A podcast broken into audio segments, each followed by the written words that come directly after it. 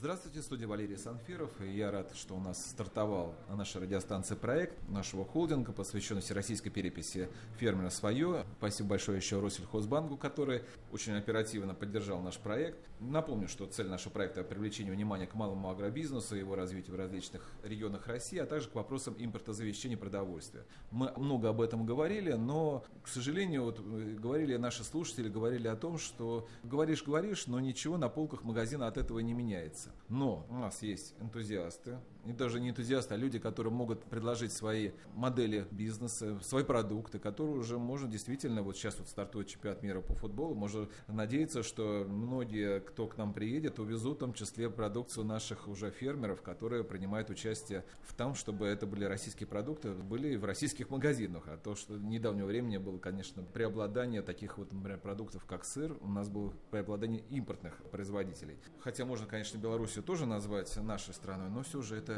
страна импорта. Поддерживает наш проект Россельхозбанк и на сайте 3W это свое кириллица написано РФ. Фермеры уже сегодня могут заявить о своей продукции, о себе, а победитель проекта получит 1 миллион рублей на развитие своего бизнеса. И представлю нашего сегодняшнего гостя, это Владимир Борев. Владимир Юрьевич, здравствуйте. Здравствуйте, добрый день. Владимир Юрьевич, вы всегда говорите, сколько у вас в хозяйстве коз, коров. Вот можете тоже, это вы так красиво это говорите. Вы знаете, у нас очень небольшое локальное фермерское хозяйство. У нас 30 дойных коз, 10 дойных коров. Э, есть еще телята, маленькие козлятки, которые подрастут через некоторое время. Есть у нас свое маленькое стадо, 120 голов овец романовской породы. Э, четыре лошади, которые у нас э, очень активно помогают нам в нашем хозяйстве. И очень много собак. У нас 30 э, собак. Основная порода наша – это русская псовая борзая. Это такой удивительный наш российский бренд, который был подзабыт, но сейчас мы возрождаем эту породу. Итак, вот если говорить о сырах, то первое, что видишь там в наших магазинах, это скажем, однообразность. Это еще было из Советского Союза, когда у нас было всего несколько видов сыра. Но, к сожалению, это продолжается. А тем более, когда уже у нас идут санкции, когда мы не закупаем продукцию некоторых стран. Вот по сырам-то многие как раз и скучают. Сейчас, конечно, ситуация улучшается. Вот я насколько знаю, что у вас, по-моему, 20 брендов да, сыров вы делаете. Вот с учетом того хозяйства, которое у вас есть. Да, вы знаете, на базе нашего хозяйства, э, которое дает очень хорошего качества молоко, потому что мы поселили поселились с нашими животными в междуречье реки Дона и Паники. И у нас там целебные травы растут на пастбище. Когда наши учителя-французы приехали к нам э, учить нас сырам на все лето, то прежде всего они две недели ходили по полям и идентифицировали 200 целебных трав. И сказали, что это просто фантастика, у них такого нет. Поэтому молоко очень хорошее, качественное и насыщенное. И вот из этой замечательной зеленой массы наши коровы, козы делают прекрасное молоко, которое нам отдают, и мы делаем более 20 видов сыра. В России сейчас, конечно, огромный сырный бум, потому что санкции введенные против нашей страны, они практически лишили наших поставщиков традиционных Голландию, Францию, Италию лишили замечательного российского рынка, который уже привык к сырам.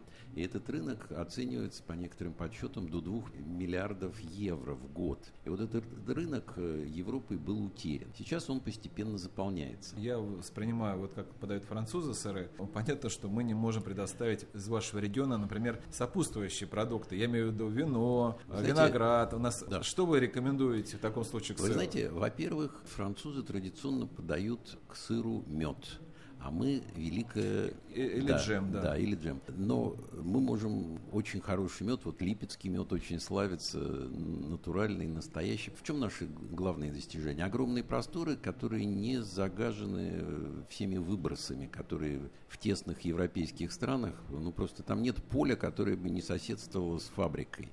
Э, там очень мало чистых земель. А у нас э, это... Конкурентное велик... преимущество. Да, это великое преимущество. Кроме того, не очень была развита химизация в свое время, слава богу. И мы сегодня обогнали Европу по нехимизированности наших полей. И сегодня в Европе существует очень сильное различие между обычной едой и биоэкологически чистой едой. Разница в цене в десятки раз. И вот сегодня Россия, если бы она сделала акцент на производство биологически чистого продукта, она могла бы поставлять в Европу очень дорогой продукт. Зачем Европа? У нас, я думаю, что у нас в России достаточно потребителей сыра, которых хотели бы, даже его не хватает. Безусловно, безусловно, я думаю, что вот сегодня для нас, с одной стороны, важно сделать акцент на внутреннее развитие, а с другой стороны, не столько ориентироваться на зарубежные инвестиции, вот для нас сегодня очень важен выбрать правильный зарубежный опыт. Всегда Россия ориентировалась на американские модели развития сельского хозяйства. Это огромные агрохолдинги, колхозы. А есть очень продуктивный французский опыт маленьких крошечных хозяйств, которые традиционно существуют, из поколения в поколение передают традиции, и тем самым достигается гигантское разнообразие потому что в маленькой деревушке в каждом доме могут делать свой сыр, и он будет отличаться. И это еще одна особенность французского сельскохозяйственного производства. Например, мы знаем замечательный сыр камамбер. Но многие не догадываются, что это всего лишь навсего название маленькой нормандской деревушки Камамбер, где в каждом доме делали свой собственный сыр, и там был секрет из поколения в поколение передающийся в этой деревне от отца к сыну. И вот для нас сегодня очень важно, чтобы продукты, которые лежат на полках наших магазинов, они были бы не обезличенными. Допустим, вот этот бренд э, локального названия деревни, чтобы он стал э, знаком качества вот. ее продукции. Я... Нам повезло с названием нашей деревни. Мы живем в Липецкой области, в деревне Масловка. Название очень сладкое, вкусное и э, пищевое. Мы сейчас пишем историю деревни Масловка, и оказалось, что была мельница на реке Дон, прямо в деревне, и там не только мололи муку, но и давили подсолнечное масло.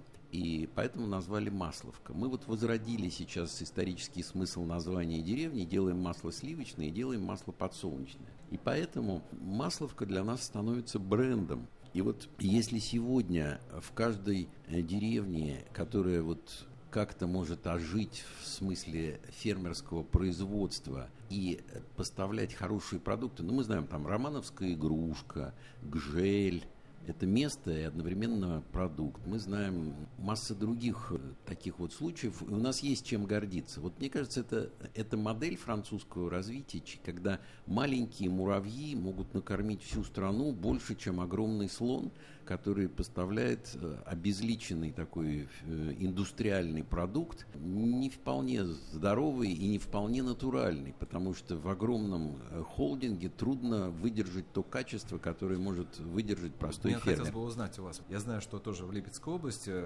многие фермеры, начинающие, хотели бы тоже выпускать сыры, но они привозят их в Москву, они прекрасные, но они очень дорого стоят, потому что, ну, во-первых, у них нет опыта. Вот, и, насколько знаю, то у вас-то опыт как раз есть, то есть вы достаточно долго учились, как делать сыры. А, нужен начальный капитал. Вот подскажите, вот, я потому что помню, как во Франции тоже, что можно хорошего взять, это фестивали те же, не знаю, сыров те же, да, когда приезжают сразу из всех деревень и соревнуются, кого лучше получился там, или камамбер тоже, о котором вы говорили в Нормандии, если говорить. А у вас есть такая конкуренция, или только вы несколько фермеров выпускаете? Во-первых, как взять начальный капитал, это сложно вот на первом этапе, и где взять опыт?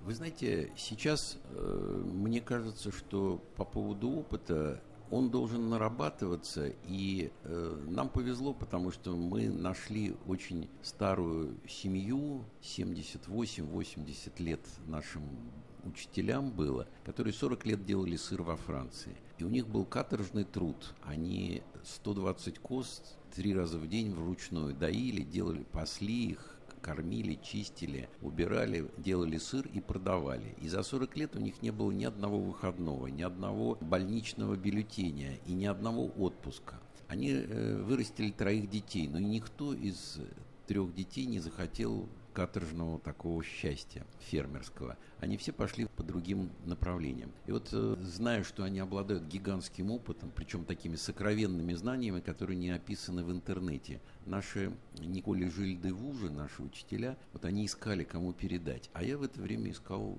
у кого бы научиться. И так получилось, что мы нашли друг друга, и вот этот опыт мы восприняли. Сегодня... Вы долго учились?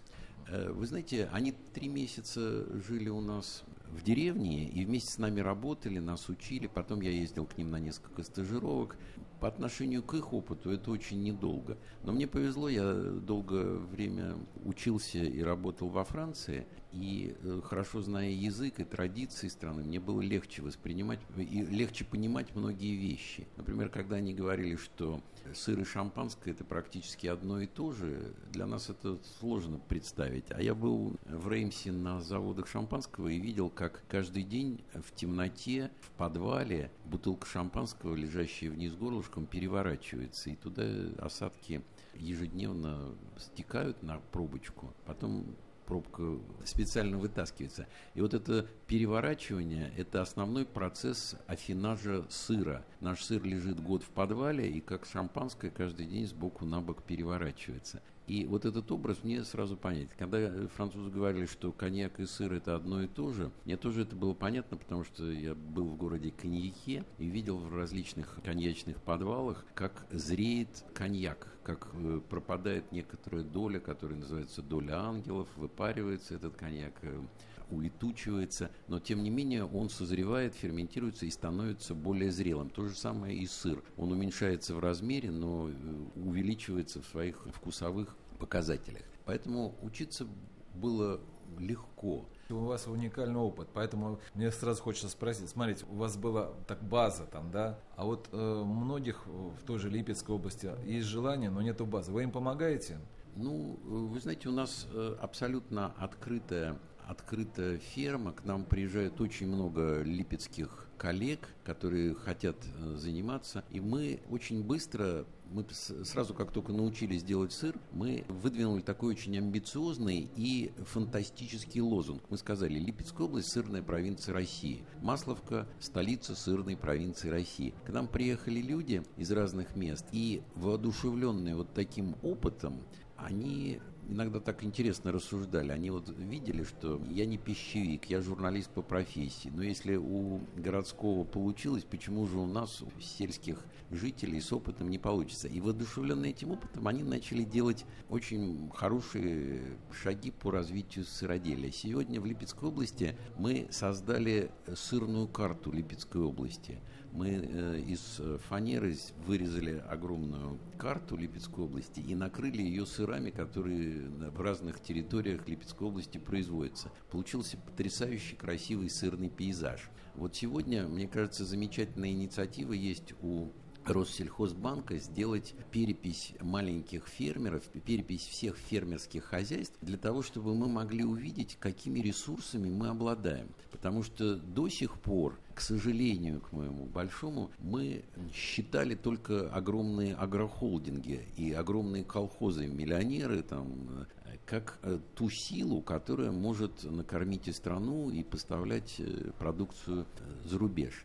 А э, вот эти маленькие крошечные хозяйства, усилия маленьких муравьев, они не учитывались. И вот то, что сегодня Россельхозбанк, даже я бы сказал не сегодня, а уже и вчера, и позавчера, обратил внимание, устраивая всевозможные фестивали для фермеров. Это ведь поддержка фермерства, она не только в инвестициях, в деньгах, в кредитах, что, собственно, банки и по профессии и делают, а поддержка именно в создании концептуальной идеологии развития сельского хозяйства. И вот я, например, замечаю, что есть очень интересная и глубокая идеология развития сельского хозяйства, потому что поддержать фермеров, а, собрав их всех на фестиваль еды свое, это очень хорошая инициатива, потому что это значит, во-первых, вытащить людей из глубокой провинции, а, собрать некий такой коллектив единомышленников на одной площадке, а это своего рода и обмен опытом, и какая-то такая летучая на ногах конференция по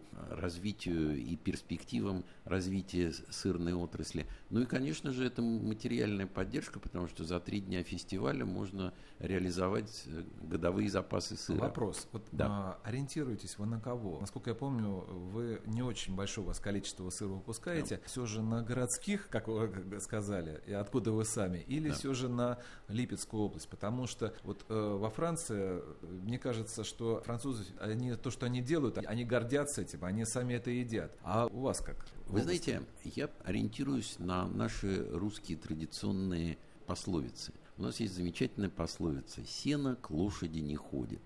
Мне кажется, что продукт должен продаваться там, где он произрастает и производится. И во Франции эта тенденция уже существует. Э, если раньше семья в субботу или в пятницу или в воскресенье ехала в магазин Ашан в Париже там, или э, в других городах, или в другой гипермаркет, набивала целую телегу продуктами, потом телегу перекладывал в багажник, а потом из багажника перекладывал в холодильник, и этого хватало на неделю, то сегодня во Франции есть уже очень интересная тенденция. Даже средний класс считает, что есть надо качественную продукцию. Не только золотой миллиард в мире ориентируется на биологически чистую продукцию, но даже средний класс сегодня больше ориентируются на качественную еду, на здоровый образ жизни и все меньше и меньше отправляются за покупками в гипермаркеты.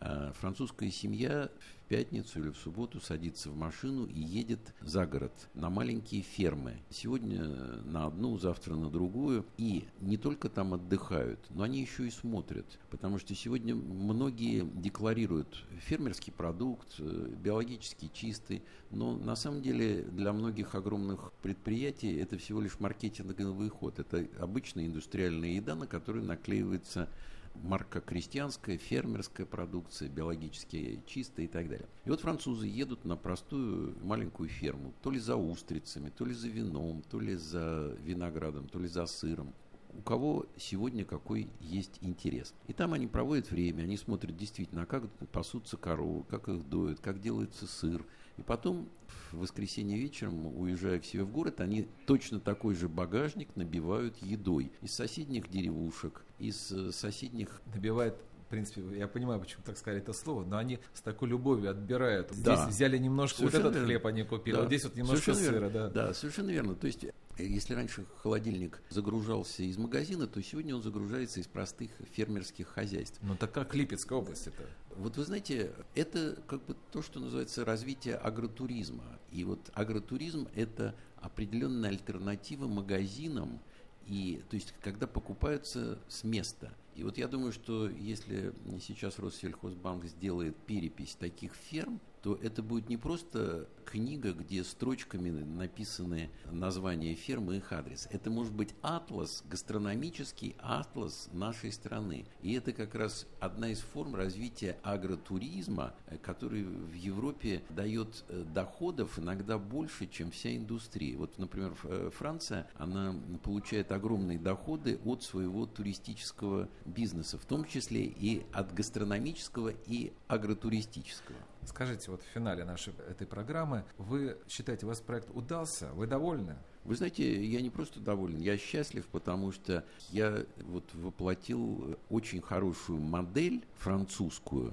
В нашей стране она удалась, она приносит мне большое удовольствие. То есть для меня важно даже не, про, не столько производство сыра, который я очень люблю и с большим желанием делаю. Для меня важно было произвести некую другую, неформатную модель сельскохозяйственного производства. Для нашей страны она не характерна, а потому что мы... Пока. Э, да, пока была не характерна. То есть это другой образ ведения хозяйства. Это не созда... Но он успешный, его уже да, можно. Да, проект удался, и мне он приносит большое удовольствие. И я надеюсь, что... Вот нам часто задают такой вопрос. А как вы видите ваше производство через там, 10 лет? Я всегда отвечаю очень просто. Точно так же. Мне не хотелось бы увеличивать в объеме, там, делать какие-то совершенно там грандиозные коровники. Там. Нет, именно вот сохранение традиционного способа производства, и все уравновешено, и это гармония. Когда мы все время гонимся за каким-то развитием и теряем качество, это плохо. И самое главное, чтобы эта модель просто тиражировалась, чтобы пяти километрах была еще такая же маленькая фермочка, в десяти километрах другая. Та жизнь, которая, мне кажется, просто сказочной, потому что люди не конкурируют друг с другом, люди не борются за место под солнцем, они развивают свою землю и поддерживают хорошие соседские отношения. Я благодарю Владимира Юрьевича Борева за это интересный рассказ, за его успешный, за счастливый проект, который он сказал. Я напомню, что это проект, который у нас стоял на нашей радиостанции. Всероссийская перепись фермера свое. Заходите на сайт www, это свое .рф, кириллице надо писать. Увидите, в том числе и о проекте Владимира Юрьевича. Вы услышите его, если вы что-то хотите подчеркнуть, может еще посмотреть, что надо взять, что может, а где поучиться. Так что Заходите на сайт. Я напомню, что этот проект реализуем вместе с Россельхозбанком. Программу провел Валерий Санфиров. Всего вам доброго.